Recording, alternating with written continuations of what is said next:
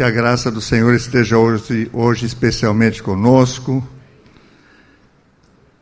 Trago saudação da minha querida esposa, Clarice. E queria que, pedir agora que você abrisse a sua Bíblia, por favor, num versículo que vai servir como base, como guia para o nosso tempo aqui juntos nessa manhã. Hebreus capítulo 11, versículo 21. Hebreus 11, 21.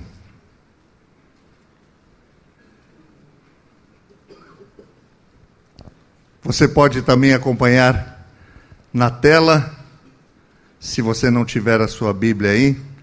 Pode ligar a sua Bíblia também no seu smartphone, no seu iPad, no seu notebook. Nós acompanhamos a leitura pela fé, Jacó, à beira da morte, abençoou cada um dos filhos de José e adorou a Deus, apoiado na extremidade do seu bordão. Este versículo fala do fim de uma carreira, do fim de uma vida. No dia 9 de março de 2010, às 15 horas e 15 minutos, o jornal eletrônico Esporte UOL publicou a seguinte declaração de Michael Schumacher, que nós conhecemos como Michael Schumacher, grande campeão de Fórmula 1. Ele disse: O importante não é como se começa, mas como se termina. O importante não é como se começa, mas como se termina. Nosso tema do congresso é fé sem fronteiras. Muito próprio esse tema, só que até pode soar meio pleonástico, porque se houvessem fronteiras, provavelmente não poderia ser definido como fé, porque a fé é o rompimento das fronteiras. A fé é o alargamento dos horizontes. A fé faz com que os horizontes se estendam um pouco mais e um pouco mais. A fé ideal, a fé verdadeira, não conhece fronteiras. Porque pode parecer incongruente dizer que há uma fronteira. E eu gostei muito do tema que a Hagai escolheu, dizendo que a fé sem fronteiras é uma proposta de um verdadeiro cristianismo, de um cristianismo genuíno. Sem a fé nem sequer existiria cristianismo. Todo fundamento do cristianismo está embasado na fé. Porque a fé é certeza de que Deus é Fé é certeza de que Deus é, certeza de um bom fim, certeza de bons resultados na vida e em todos os projetos. Fé é crer num Deus inexplicável e indefinível. Quantos teólogos já tentaram definir a Deus? Meu Deus, que discussão em glória! Como vou definir Deus se Deus, na sua essência, é completamente indefinível?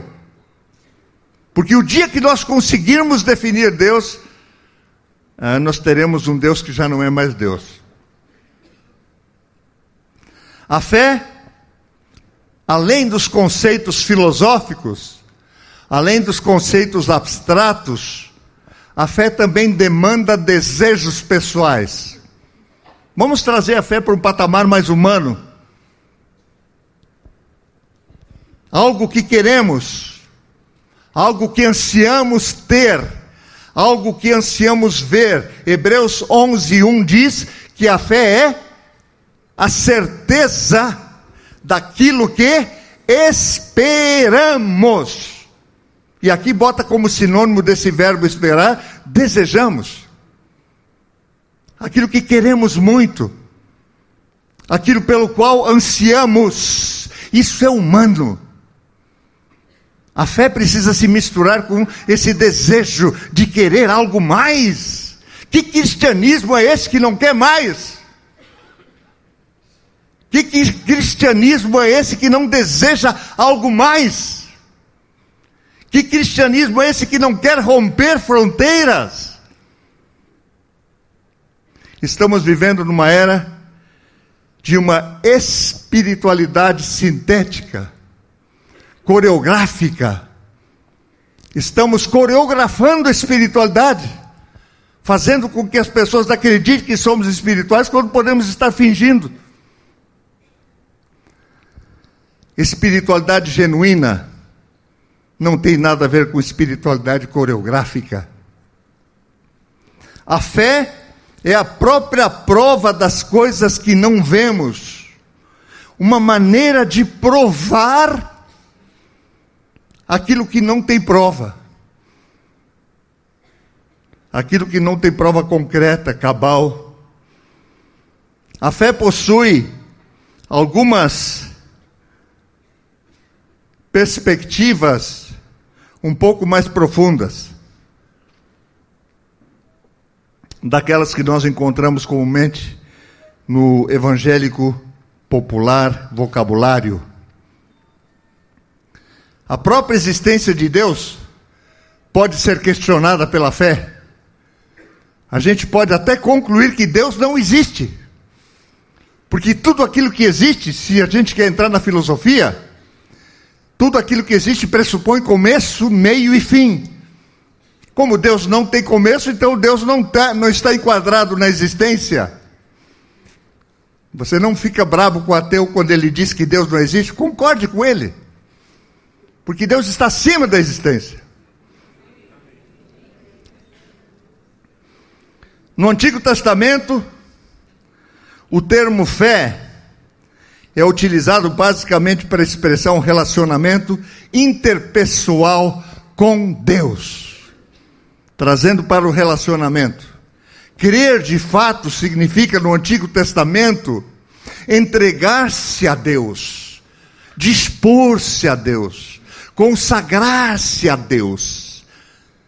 Fé é isso, pertencer a Deus. Fé significa entregar-se à palavra salvífica de um Deus que conduz a história e que fez aliança primeiro com os pais e depois com o seu povo Israel. Isso não é frase minha, essa frase de Latourelle, que em 1994 escreveu no seu livro, na página 309 entregar-se à palavra salvífica de um Deus que conduz a história e que fez aliança primeiro com os pais e depois com o seu povo. Outro sentido da fé era aquilo que dá segurança. Segundo o livro de Salmos, capítulo 36, versículo 5, diz assim: O teu amor, Senhor, chega até os céus, a tua fidelidade até as nuvens. Deus é digno de fé, porque Ele oferece algo em troca. Essa relação utilitária, relação de barganha. E ai, quem é o homem, quem é a mulher que não vive essa relação utilitária? Não existe isso. Nós precisamos ter lucro nas relações. E a gente quer lucro. E a fé aqui é disso que estamos falando. Deus é digno de fé porque ele oferece oferece segurança através da sua imutável fidelidade. Deus é fiel e nunca muda, e é por isso que nós gostamos de acreditar nele. Nós gostamos de crer nele, porque ele é fiel nas suas propostas. A minha personagem no dia de hoje é Jacó, filho de Isaac com Rebeca, que foi filho de Abraão com Sara. E eu sei que o nosso querido Jacó está meio estigmatizado entre nós, evangélicos. Mas um estudo um pouquinho mais aprofundado das línguas aramaica e hebraica nos dá uma definição um pouco melhor sobre o nome de Jacó.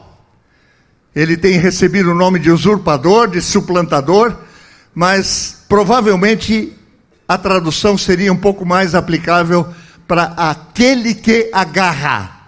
Jacó significa aquele que agarra. Por isso que ele nasceu grudado no calcanhar de Isaú. Já nasceu agarrando. Desde o nascimento, essa personagem, Jacó, se mostra vivaz, um tanto quanto loquaz, desde o nascimento, mas ele demonstra um espírito de inconformação. Desde o nascimento ele demonstra um espírito de luta por algo mais. Ele queria algo mais, algo mais, algo de desejos superiores. Ele não se conformava. Ele queria ser o primeiro. Ah, quem de nós não quer ser o primeiro? Vamos deixar a hipocrisia um pouco de lado. A vida é uma luta pelo primeiro lugar, minha gente.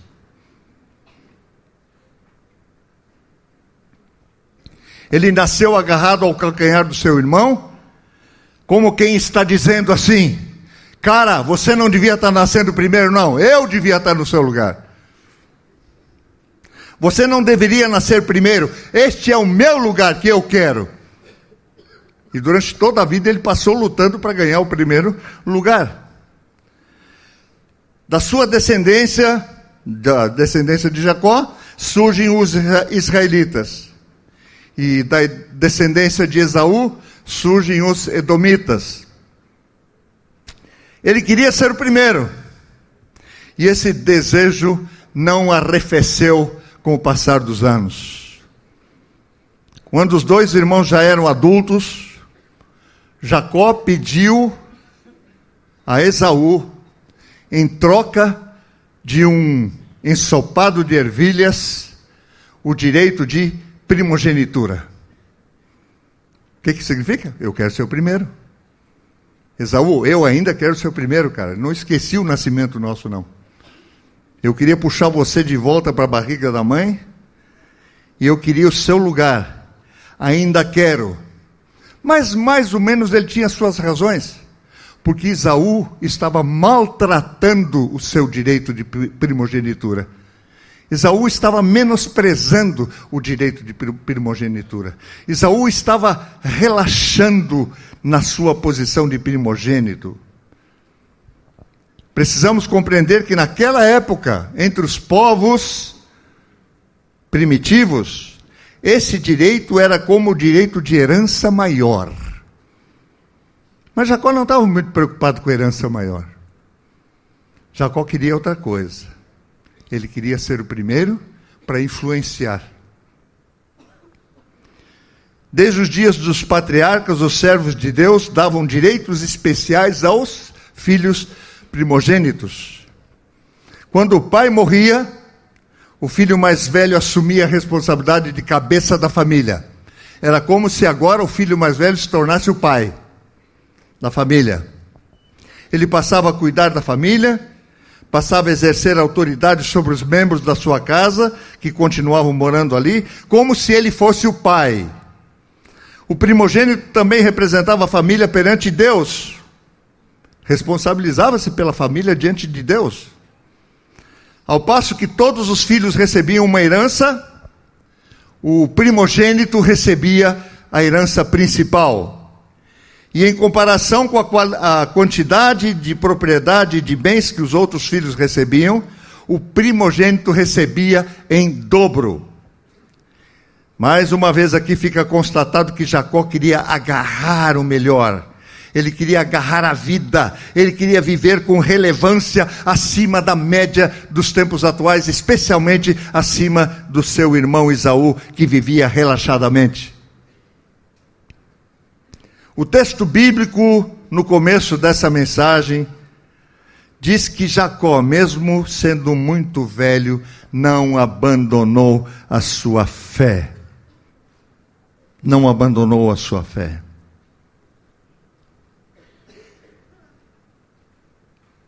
Eu queria que você guardasse uma palavra, uma frase. Eu uso essa frase na introdução do meu último livro e uso essa frase em muitas mensagens que eu prego. Quando se perde o essencial, a gente se perde no trivial. Quando se perde o essencial, a gente se perde no trivial. Jacó envelheceu e ao invés de perder o essencial, ele buscou o essencial e morreu apoiado no seu bordão, abençoando a sua descendência com aquilo que era essencial, a fé.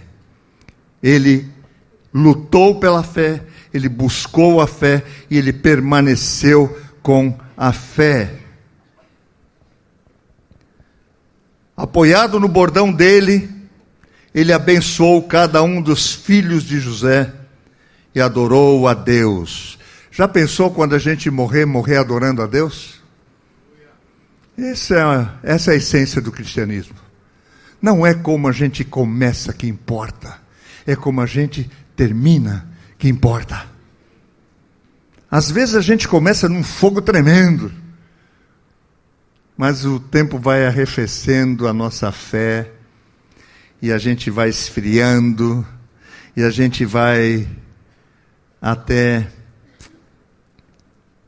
tornando-nos coreógrafos de uma vida espiritual que não temos, infelizmente. Jacó envelheceu, mas não envelheceu. Ele ficou idoso, mas não murchou na sua fé, e nem abandonou o Deus de sua vida tão diferente de algumas pessoas que envelhecem e emburrecem. Ficam chatas, amargas, ficam estúpidas, porque perdem a essência. A essência é a fé. Não é possível envelhecer com fé e ficar embrutecido.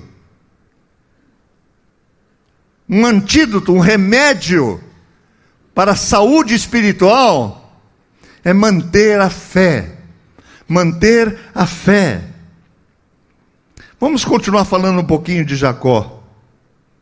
Jacó abandonou a zona do conhecido. Ele saiu correndo de casa. Mas já saiu por quê? Porque tinha fé de que podia dar certo, que ele podia escapar.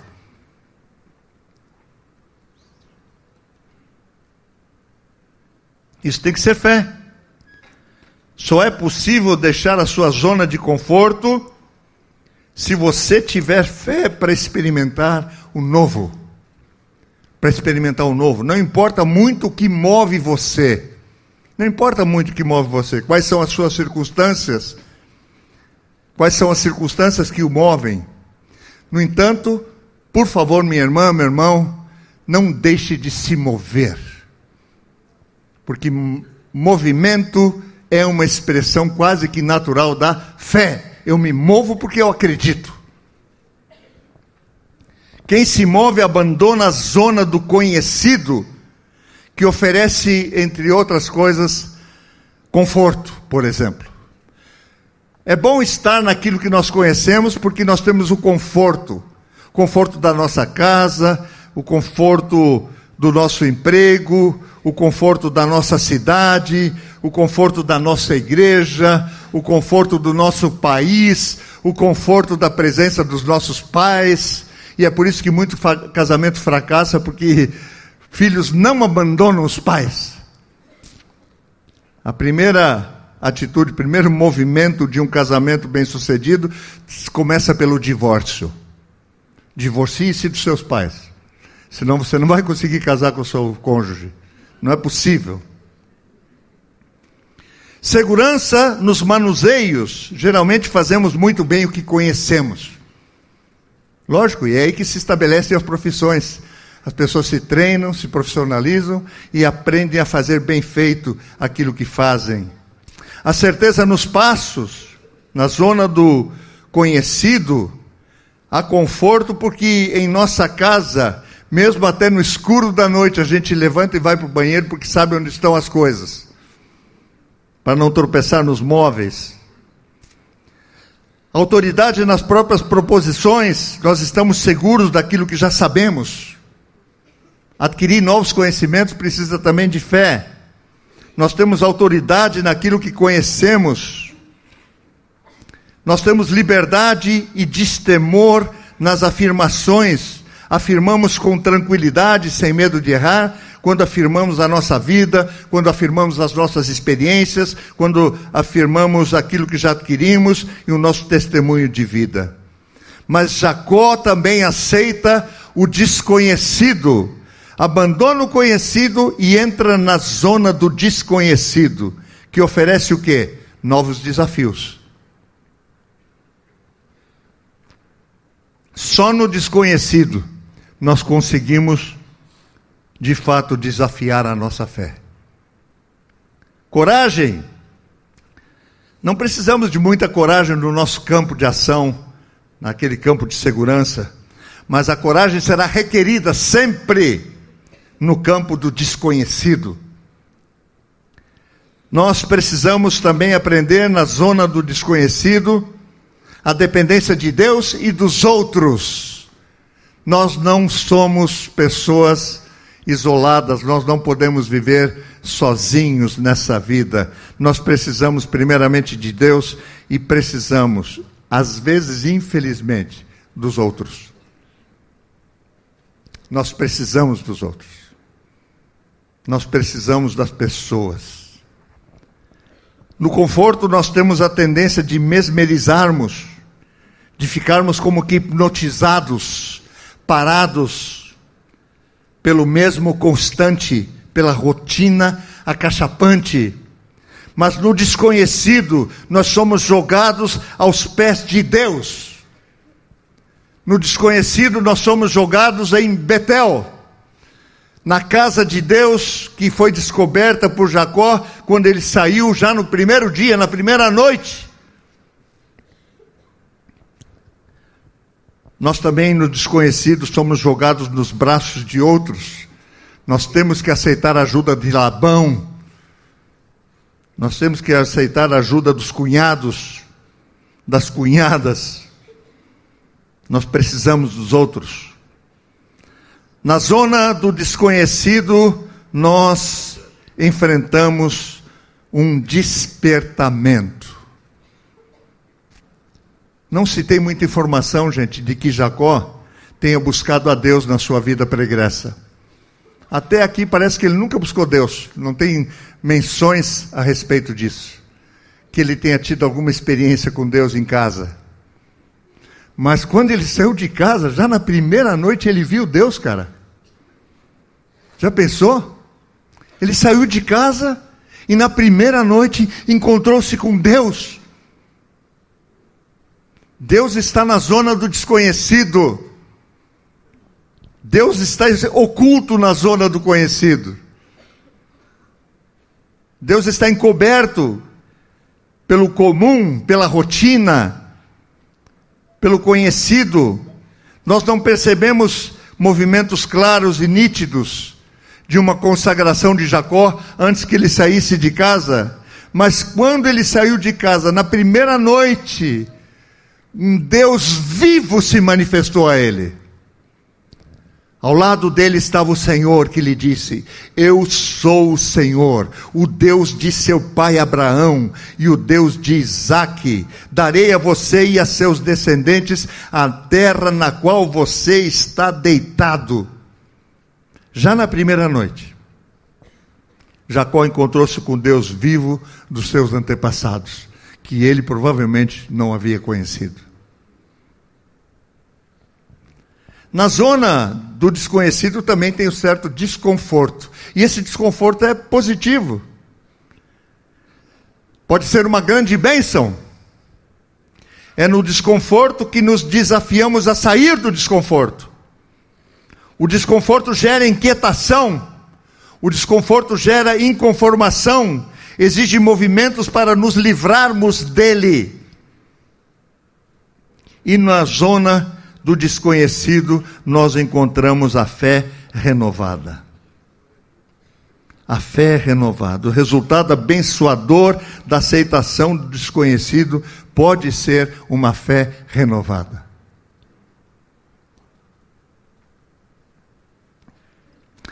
Eu queria apresentar para os irmãos e as irmãs algumas aplicações que talvez não sejam tão hermenêuticas e nem tão exegéticas, mas elas são cabíveis e contextualizantes.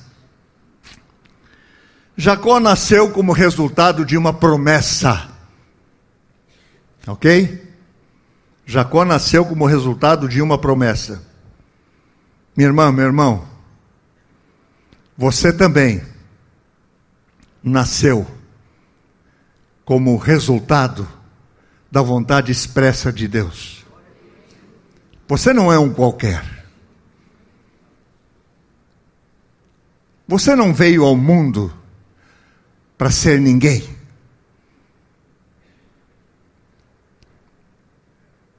Você precisa crer, e aqui a fé tem que entrar em ação de que Deus planejou você, escolheu você e colocou você onde você está. E se você está no lugar que Deus não escolheu para você, Ele vai pedir a você movimentos para que você se mova em direção a Ele, onde Ele está.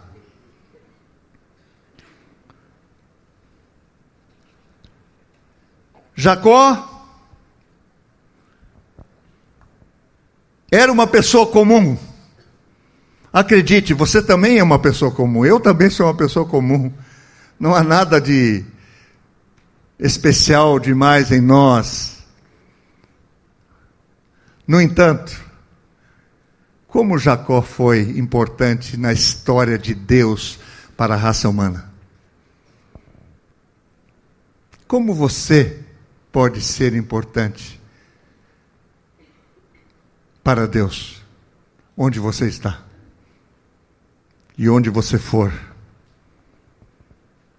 Há algo aguardando por você.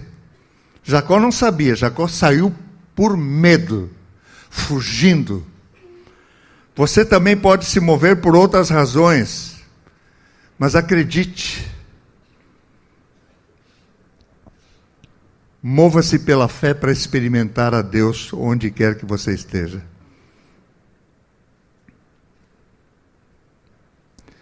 Deus está onde você se encontra, só que está encoberto.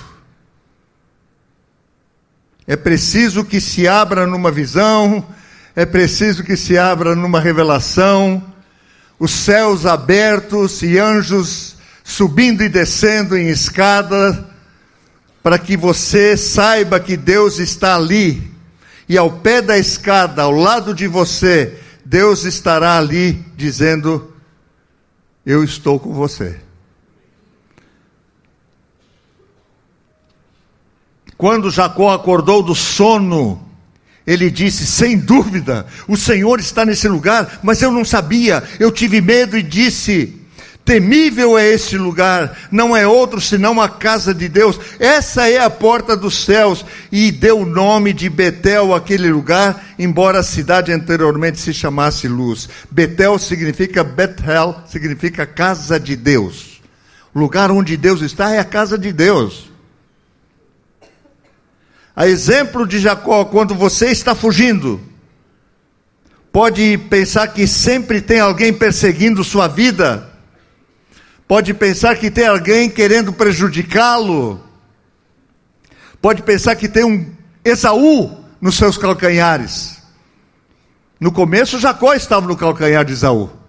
Agora a coisa se inverteu. Esaú estava no calcanhar de Jacó, perseguindo-o e dando uma promessa: Eu vou matar você. Meu desejo é te matar, Jacó.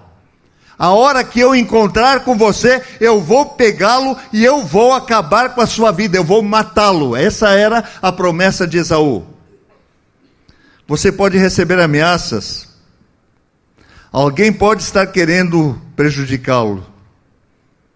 Mas acredite numa coisa: depois que Jesus veio, depois que Jesus tornou-se homem, ele voltou para o céu e sabe de uma coisa? Ele deixou a porta aberta.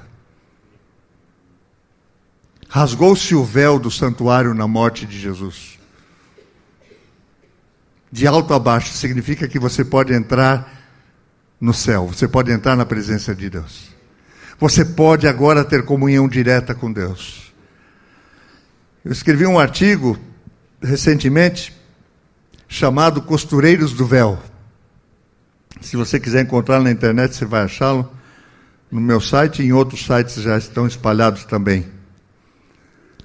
Costureiros do véu, por quê? Porque tem aqueles que não querem que o véu esteja rasgado e que permaneça rasgado. Porque véu rasgado significa que você pode entrar sem interferência de ninguém. Não tem mais sacerdote, não tem mais pastor, nem apóstolo, nem profeta que, que precisa intermediar a sua entrada na presença de Deus. Você tem que entrar sozinho mesmo. Está rasgado o véu. Mas tem alguns apóstolos, alguns pastores aí que estão costurando, dizendo assim: não, não, não, tem, tem que ser por mim. E isso é perigoso, muito perigoso para a igreja de Cristo nos dias atuais. Estão desfazendo a obra que Jesus fez. Onde quer que você esteja, onde quer que você vá, há anjos subindo e descendo sobre a sua vida, trazendo a presença de Deus em seu favor. Há muito mais coisas acontecendo no reino espiritual que você enxergue e que, que eu enxergue. Há coisas acontecendo em nosso favor. E o espiritual, por não ser material, não deixa de ser tão real quanto o material. A espiritualidade existe. A porta do céu ficou aberta para você. Você pode entrar livremente na presença do Pai. Você pode receber força, você pode receber coragem, você pode receber o conforto de que precisa no meio da sua longa noite escura da alma. Quem escreveu isso foi São João da Cruz, na Idade Média, um livro, A Noite Escura da Alma. E nessa noite escura da sua alma, da minha alma, acredite, tem uma luz forte que vai iluminar as escuridões e as trevas da sua vida e vai dar sentido para você. A sua alma vai receber o brilho da presença gloriosa de Deus onde quer que você esteja. Que lugar é esse? Você vai dizer como Jacó. Essa aqui nada mais é do que a casa de Deus. Porque Deus está aqui. Sua alma pode receber e vai receber a presença gloriosa de Deus onde quer que você esteja. Este é o tema Fé sem fronteiras. Nós podemos recuperar um pouco da genuinidade espiritual. A igreja de Cristo está sofrendo uma pequena síndrome que eu, que eu chamo de estirão puberal. Não estranhe essa palavra, nem essa expressão. Estirão puberal nada mais é do que aquela aquele crescimento desengonçado que se dá na adolescência. O adolescente às vezes acorda à noite gritando de dor. Por quê? Porque os seus ossos estão doendo, os seus músculos estão doendo, porque ele está crescendo. Um crescimento que provoca dor.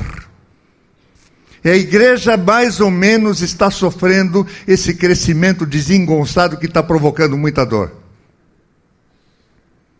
é o crescimento da adolescência. Eu posso dizer para os irmãos que provavelmente eu sou um dos especialistas em diagnóstico, mas não tenho remédio. Eu sei que está acontecendo, mas não sei o que fazer para parar de acontecer. A igreja está começando a ter muitos especialistas em diagnósticos e prognósticos, mas está precisando de especialistas em receita. Que, que digam, que indiquem o caminho a seguir. A vida espiritual precisa de crescimento equilibrado e não de estirão puberal. Aquela, aquele crescimento desengonçado se tiver adolescentes aqui, me perdoem, mas é mais ou menos parecido com isso, né? O adolescente, quando cresce, ele fica desengonçado. Ele fica desajeitado, o pé dele fica maior que a perna, ou a perna uh, fica mais longa que o quadril, e, uh, e, fica meio assim, né? Depois ele vai se conformando e fica bonitinho, né?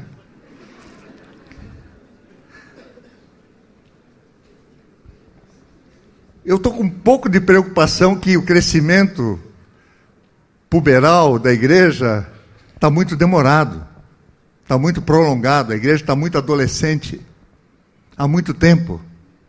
Nós estamos enfrentando na igreja uma síndrome que a gente conhece na psicologia como adultescência.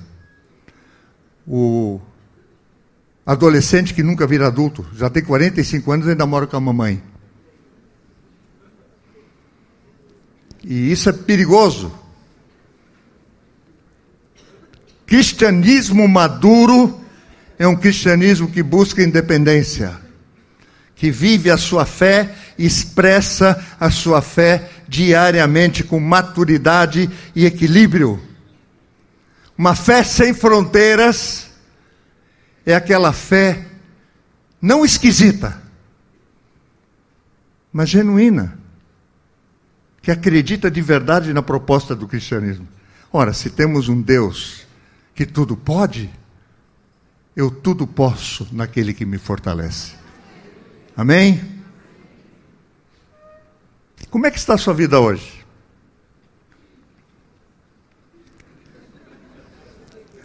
Como é que está o seu crescimento hoje?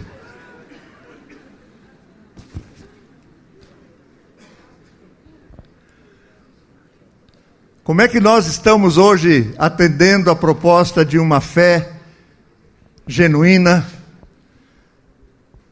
que tem vários aspectos. Tem a fé histórica, a fé doutrinária, a fé do nosso credo, Creio em Deus Pai Todo-Poderoso, Criador dos céus e da terra, em Jesus Cristo, Filho unigênito de Deus, nosso Senhor, o qual foi concebido pelo Espírito Santo, nasceu da Virgem Maria, padeceu sob Pôncio Pilatos, foi crucificado, morto e sepultado, desceu aos infernos, ressuscitou dos mortos ao terceiro dia, subiu ao céu, onde está sentado à direita de Deus Pai Todo-Poderoso, de onde virá para julgar vivos e mortos. Creio no Espírito Santo, numa santa igreja cristã, na comunhão dos dos santos, na remissão dos pecados, na ressurreição do corpo e na vida eterna. Amém. Amém. Essa é a fé.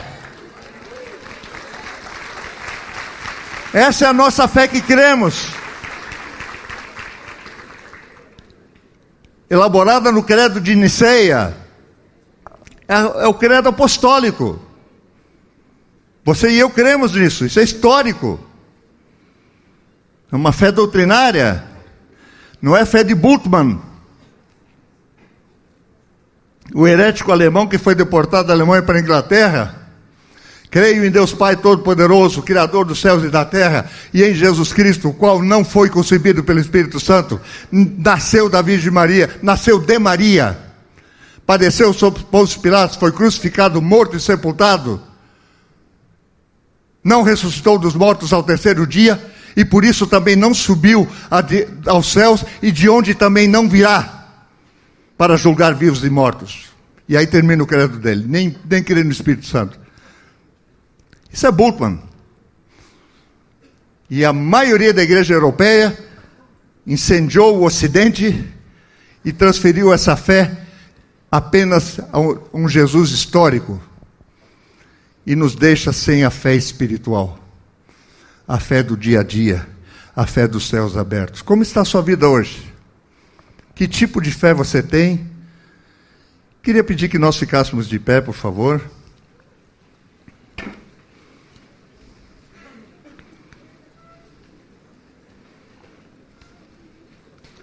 Jacó era um homem comum. Você é uma mulher comum e um homem comum. Vamos alargar a nossa fé? Vamos estender a nossa crença para crermos num Deus que se relaciona conosco no dia a dia. Se o seu coração hoje gostaria de receber intercessão para que a sua fé se alargue e cresça, eu quero desafiar você a sair do seu lugar e entrar nos corredores e vir aqui à frente como uma expressão de, dizendo assim: Eu quero, em nome de Jesus, ser uma pessoa que tem uma fé genuína, verdadeira, relevante para fazer diferença na sociedade onde eu estou inserido. Em nome de Jesus. Um congresso sobre a fé precisa trazer respostas de fé. Aceite, em nome de Jesus, o desafio de ser uma mulher de fé, um homem de fé que faz diferença por onde anda. Vamos orar. Pai querido, nós bendizemos o teu nome porque nos desafias a vivermos a fé. A fé que foi antes outorgada aos nossos pais, nossos antepassados, os patriarcas bíblicos, a fé que nunca morreu na história da humanidade, a fé que construiu civilizações, a fé que construiu sociedades. Essa fé, Senhor, precisa ser uma fé empírica, pragmática para mim hoje, para o meu irmão hoje, para minha irmã hoje. Uma fé que não apenas professamos, mas uma fé que vivamos de verdade para a glória do Senhor. Uma fé que nos faz diferentes. Uma fé que nós, não nos, nos torna esquisitos, mas sim diferentes para a glória do Senhor homens e mulheres alegres, cheios do Espírito Santo, levando a marca de Cristo, a identificação de Cristo por todos os lugares que andarmos. Em nome de Jesus, faz-nos brilhar a nossa fé, Senhor. Faz-nos resplandecer a nossa fé para a glória do Senhor. Lá na igreja local onde estamos, lá na empresa onde trabalhamos, na escola onde servimos, na universidade onde estudamos, faz dos homens e mulheres que vivem para a honra e glória do Senhor e expressam a sua fé com liberdade, com alegria, Senhor. Enche-nos do teu Espírito Santo para que possamos expressar a fé verdadeira em Cristo, em nome de Jesus. Amém, Senhor. Amém. Amém. Obrigado.